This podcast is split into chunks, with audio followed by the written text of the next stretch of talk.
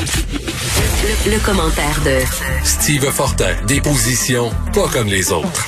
Alors, Steve, un peu plus tôt ce matin, on va parler des affaires judiciaires. Un peu plus tard aujourd'hui, Steve, euh, je pense que tu étais autant heurté que moi par la caricature d'Éric Godin hier dans Le Devoir. Oui, ben en fait, euh, c'est toi qui me l'as appris hier. J'avais pas vu ça encore. Et puis, euh, quand on a eu terminé notre chronique, je suis allé regarder ça. J'ai pris euh, quelques minutes pour pour replacer mes esprits. Premièrement, je ne suis pas de ceux qui disent que la que la caricature ne devrait pas être publiée. Non, non, non, non, non. C'est un choix éditorial que ben je faire. Et ce que je fais dans mon texte d'hier, c'est que je rappelle, par exemple, que le caricaturiste de, de Gazette, Terry Mosher, qui signe Aislinn, il avait été euh, particulièrement courroucé l'an dernier, euh, en 2019, en février, quand il avait fait une caricature où euh, il avait pris le A de Coalition Avenir Québec, CAC, puis il en avait fait la tunique blanche du KKK, donc des suprémacistes blancs. Et la direction de Gazette avait décidé de ne pas publier ça. Mmh. Donc, c'est un choix éditorial, ça arrive dans tous les journaux, des fois, il y a des articles qu'on met, il y a des articles qu'on n'est pas... ça, ça arrive, c'est correct, ça fait partie ben, de la business. écoute, pour ceux qui l'ont pas vu, c'est un autochtone mort, la caricature d'Éric Godin dans le devoir, un autochtone mort euh, face contre terre avec un drapeau du Québec planté dans le dos. Exactement. Donc là, où j'en avais, je me suis dit parfait. C'est le droit de, comme la, Gazette avait refusé la caricature de, euh, parce qu'ils ont, ont décidé nous on veut pas cautionner ça. Au devoir, on se dit non, pas de problème, on y va, puis euh, on publie ça, donc on est capable de vivre avec ça. C'est un choix, puis euh, ça se défend. Maintenant, c'est aussi notre droit de le critiquer. Mmh. Euh, j'ai remarqué aussi plus tard dans la matinée hier que, bien entendu, il y a eu des réactions, mais vraiment virulentes à cette caricature-là. Et Godin, ce caricaturiste-là, que j'aime par ailleurs, oui, oui, il est très bon. son travail, il s'est défendu puis il a dit ben oui, mais j'ai publié plus tôt dans l'année une caricature qui critiquait aussi le Canada. Mais dans celle-là, on on voit, on voit pas le drapeau du Canada. Ce qu'on voit, c'est aussi un autochtone face contre terre avec le, sabot d'un cheval de la GRC qui lui pile dessus. Mais on ah, voit pas non plus le, on voit juste les, pantalons puis le bas de la tunique rouge de, l'uniforme de la GRC. Moi, ce que j'en, là où j'ai, à un moment donné, je commence à être un peu tanné, c'est que c'est, toujours plus facile de s'essuyer les pieds sur le drapeau du Québec que ce l'est, par exemple, Hmm. elle, est bonne, la caricature de Godin. Mais là où je trouve qu'on est allé trop loin, c'est que en représentant le drapeau du Québec, on représente le drapeau de la nation. Et, je trouve qu'on va pas mal loin euh, dans, dans, tout ça, là, dans cette espèce de, de parce qu'on n'a pas de difficulté, par exemple, à dire bon ben c'est ça, euh, on va faut absolument dire le mot, François Legault dit le mot, c'est du racisme systémique et tout ça. Et, et souvent dans ces entrevues-là, euh, j'écoutais celle d'Annie Durocher hier avec avec un représentant de la communauté de Manoine, le, chef de la communauté de Manoine, au sortir de sa rencontre avec François Legault, elle lui mettait carrément des mots dans la bouche, tu sais, quand on parlait de racisme systémique, là, je, là j'étais là, je, ok parfait, ça en est, mais ça va très loin, puis jamais dans l'entrevue, et je, trouve qu'on occulte complètement le rôle du fédéral là-dedans. Ben oui, il veut dire la loi sur les Indiens, c'est une loi fédérale.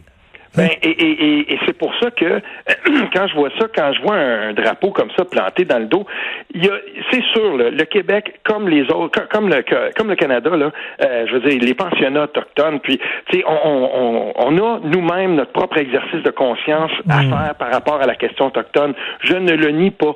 Et, et ce qui s'est passé à Joliette, c'est absolument terrible. Mais je, je suis plutôt de, de, du côté de ceux qui, par exemple, diront, ben faudrait peut-être arrêter là, de focuser sur un seul mot, puis regarder quelles sont les actions qu'on va entreprendre. Et Ghislain Picard, hier, quand il est sorti de sa rencontre avec le premier ministre du Québec, lui, il a dit, ben voilà, il a été beaucoup plus enthousiaste, puis en fait, lui, ce qu'il voulait, c'était des actions. Puis on le sent moins attaché à la reconnaissance d'un mot, d'un épithète avec racisme que euh, aux actions qu'on doit entreprendre. Puis je veux dire une chose par rapport à ça, Richard, mm. les, la sensibilisation qu'on veut faire pour les gens dans les services publics au Québec par rapport à la question autochtone, c'est le nerf de la guerre. Et si on fait ça, et si on le fait mieux, ben je pense qu'on va y arriver parce que en général, moi ce que j'ai vu là, c'est 90-95% des Québécois qui, devant ce qui s'est passé à Joliette, ont dit arc, c'est dégueulasse.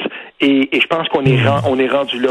On, va le, on va le tasser. On va s'occuper de ça, cette espèce de, de, discrimination systémique là qui existe, si on veut l'appeler comme ça, dans les services publics. On va le tasser. Mais il faut euh, au moins qu'on reconnaisse une chose. Je pense que les Québécois sont rendus ailleurs. Écoute, Guy Fournier aujourd'hui commence sa chronique. J'aime bien François Legault, mais pourquoi s'entête-t-il à nier qu'il y a du racisme systémique au Québec comme il y en a partout au Canada? Tu penses quoi? Ben, le, jour, le jour où François Legault met le, bras dans l'engrenage et mhm. qu'il euh, et qu'il dit oui, il y a du racisme systémique au Québec, moi je sais une chose. La, la journée qu'il va dire ça, qu'il va le reconnaître, les militants de cette cause-là, acharnés, vont embarquer là-dedans la loi 101, la loi 21, mhm. et, et, il va y avoir des considérations très graves mhm. auxquelles il va falloir penser. Parce que moi, je le vois souvent.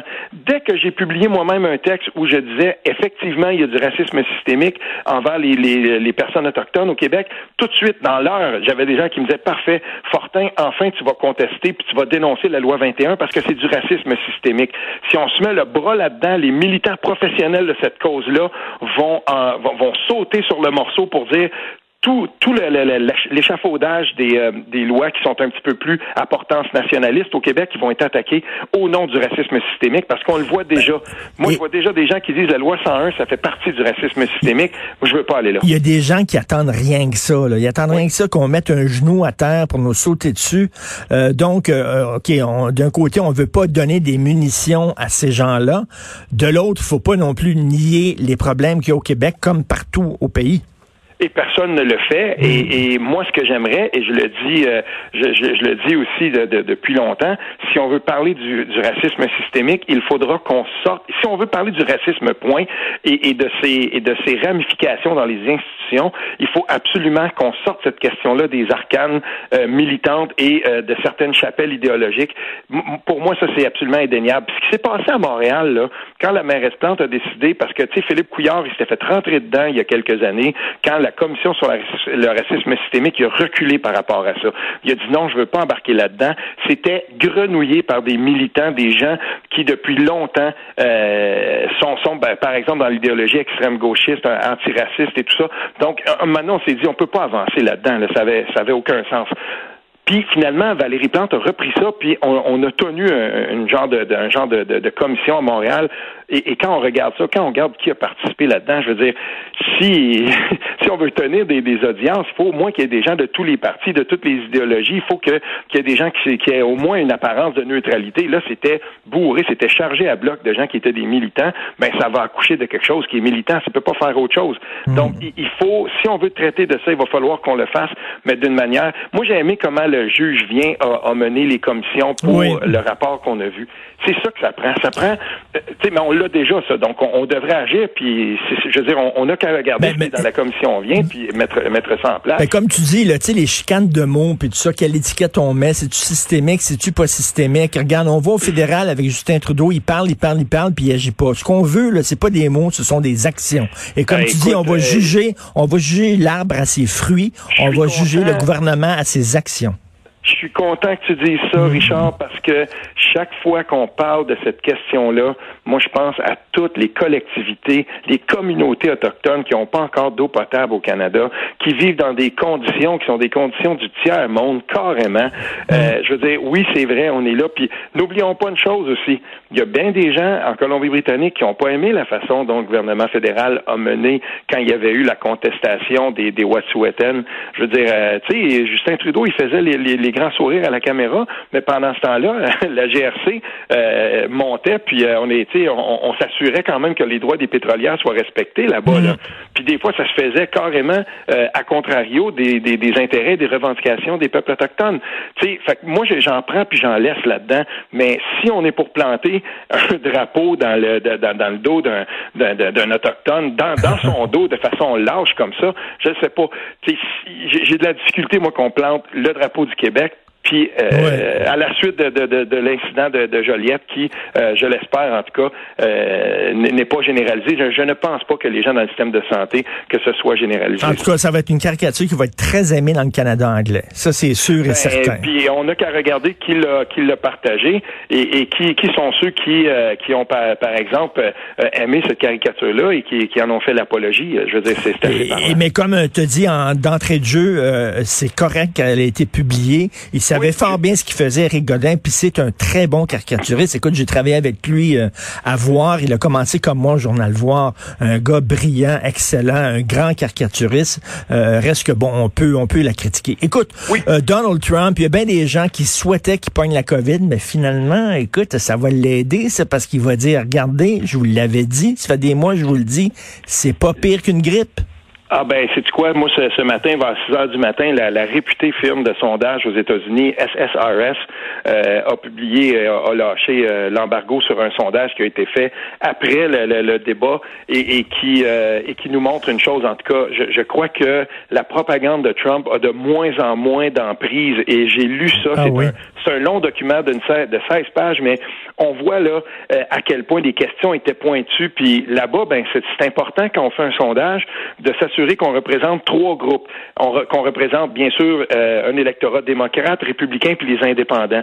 Et, et j'aime la proportion qu'on a choisie. Puis quand je lisais ça, je me rendais compte à quel point euh, finalement Donald Trump, là, euh, de, chez de plus en plus d'électeurs républicains, euh, on, on, a lâché. Puis si tu as vu, mm. on s'en parle des fois, le Lincoln Project, là, oui. cette espèce de petit clip de deux minutes sur la chronologie de la COVID pour le président, le nombre de personnes qui a infecté en sachant depuis qu'il avait eu son, son résultat positif. Et, et on présente ça, c'est très simple, ça dure deux minutes avec une musique, là. Écoute, c'est puissant. Et mm. ça, c'est des républicains qui disent voici ce que c'est ce président-là. Va dire une chose, ceux qui ont Mais... vu la vidéo hier quand il monte les marches puis il est en haut, il a l'air d'un poisson qu'on a sorti d'un aquarium. Il cherche son air, ça fait pitié de voir ça. Il, il, est plus là, là, il est plus là pendant tout. Cela dit, le Lincoln Project, effectivement, c'est des républicains contre Trump, mais reste que oui. on dit les républicains ont vendu leur âme au diable. Euh, tout ce qu'ils voulaient, c'est la victoire et se foutaient de Trump. Euh, ils, ont, ils, ont, ils, se sont bouchés le nez, ils ont, oui. ils ont voté pour lui comme chef, parce que ils sont pognés avec lui. Oui, mais tu sais, à 59-41, là, euh, puis à 16 points au national de différence, de différence, on est dans un autre univers. Puis mm. pas juste ça, dans les États clés, on le voit bien là, dans certains États clés, Trump, il, il, avant, là, je veux dire, quand on se, on, on se, si on, on, recule de 4 ans, dans certains États clés, euh, c'était 2-3 points. Mais si dans le Wisconsin, il est en arrière de 8-9, puis que, euh, par exemple, en Pennsylvanie, il est en arrière de 11 puis 12, euh, là, ça marche plus. Tu sais, on, on, là, là, on est dans un autre, on est dans une autre dimension, puis on, on, le voit bien là. Ce show-là, cette espèce de, de, de manière-là qu'il a de conduire, il va de plus en plus dans le délire. Et mm. il y a assez de républicains quand même qui se disent, savez-vous quoi, on est capable de vivre avec Joe Biden qui est gris, mais qui est assez gris ben, pour être capable de plaire aux, aux républicains euh, qui veulent se débarrasser. Ben c'est ça. Moi, moi, je suis bien content que Trump euh, soit derrière dans les sondages là, mais tu sais, Biden, on s'entend, il nous excite pas bien, bien là. Non, mais c'est ça, c'est qu'il est beige. Il, je veux dire, il va plaire. Il est capable. C'est un, c'est un, un, un, candidat passe-partout, et, et, on le voit bien là que euh, dans bien des cas, il est capable de se faire élire dans les États où euh, ça avait le, le, plus, le plus mal fonctionné pour. Euh, parce qu'il faut pas oublier là, il y a quatre ans quand même, les démocrates avaient gagné le, le vote populaire, et, et c'est l'histoire d'à peu près quoi, six, cinq, six États qui ont basculé et qui ont fait bouger le collège électoral du côté des républicains. Donc, on a appris de ça. Et on savait très bien qu'en choisissant Joe Biden, euh, dans certains États clés, on était, capable de le faire passer dans un électorat euh, qui, euh, juste, la dernière fois, avait rebuté à voter pour Hillary Clinton. Écoute, au point de vue de la santé, penses-tu que Donald Trump, il a demandé de sortir au plus sacrant, mais qu'il n'était pas prête, prête, prête, selon toi? Hey, écoute, j'ai lu beaucoup là-dessus et, et des, des, gens là, très, très, très savants qui disent, il, il, regardait hier, on a parlé de sa respiration, mais pas juste ça, de sa démarche, de son teint, et, et il y a aussi des, euh, des euh, informations qui ont coulé dans le New York Times. Écoute, c'était carrément dangereux, c'est inconsidéré. Ah oui. C'est le mot qu'on a utilisé dans le New York Times, inconsidéré, euh, la meilleure traduction. Ben, écoute, ça veut dire qu'il peut, il peut encore contaminer des gens autour de lui, là. Ah, il est tout à fait, il est tout à fait encore. Euh, c'est ce que les médecins disent. Il est encore euh, radioactif, ce président-là, en ce moment-là. Il est très contagieux et, et, et, il continue de faire ça. Il y avait, pour lui, il avait besoin. Écoute, on a même dit que tu sais la petite raide de char qu'il a fait hier là, ça oui. c'était la monnaie d'échange. Il voulait tellement sortir que donné, on dit correct, on va aller le promener en char au péril de ceux qui étaient dans le toit avec lui. Puis on va y faire faire sa petite promenade de char parce qu'il voulait tellement sortir. Ben le lendemain, il était sorti. Puis là, on a fait une belle vidéo de lui dans avec l'hélicoptère de fonction là, là, qui se pose. Que, que c'était pathétique, un show vraiment pathétique. pathétique. Écoute, Steve, toujours un plaisir de te parler. Tu es tout le temps fougueux et passionné. Merci. J'ai hâte de te parler de la course au PQ. On s'en reparle euh, demain. Tiens. Bye. Okay, Alors, Steve Fortin, chroniqueur, blogueur, Journal de Montréal, Journal de Québec. Euh, je pense que y a-tu voté, lui, pour euh, le chef du PQ? Je tu demandé pour qui il a voté? On verra demain.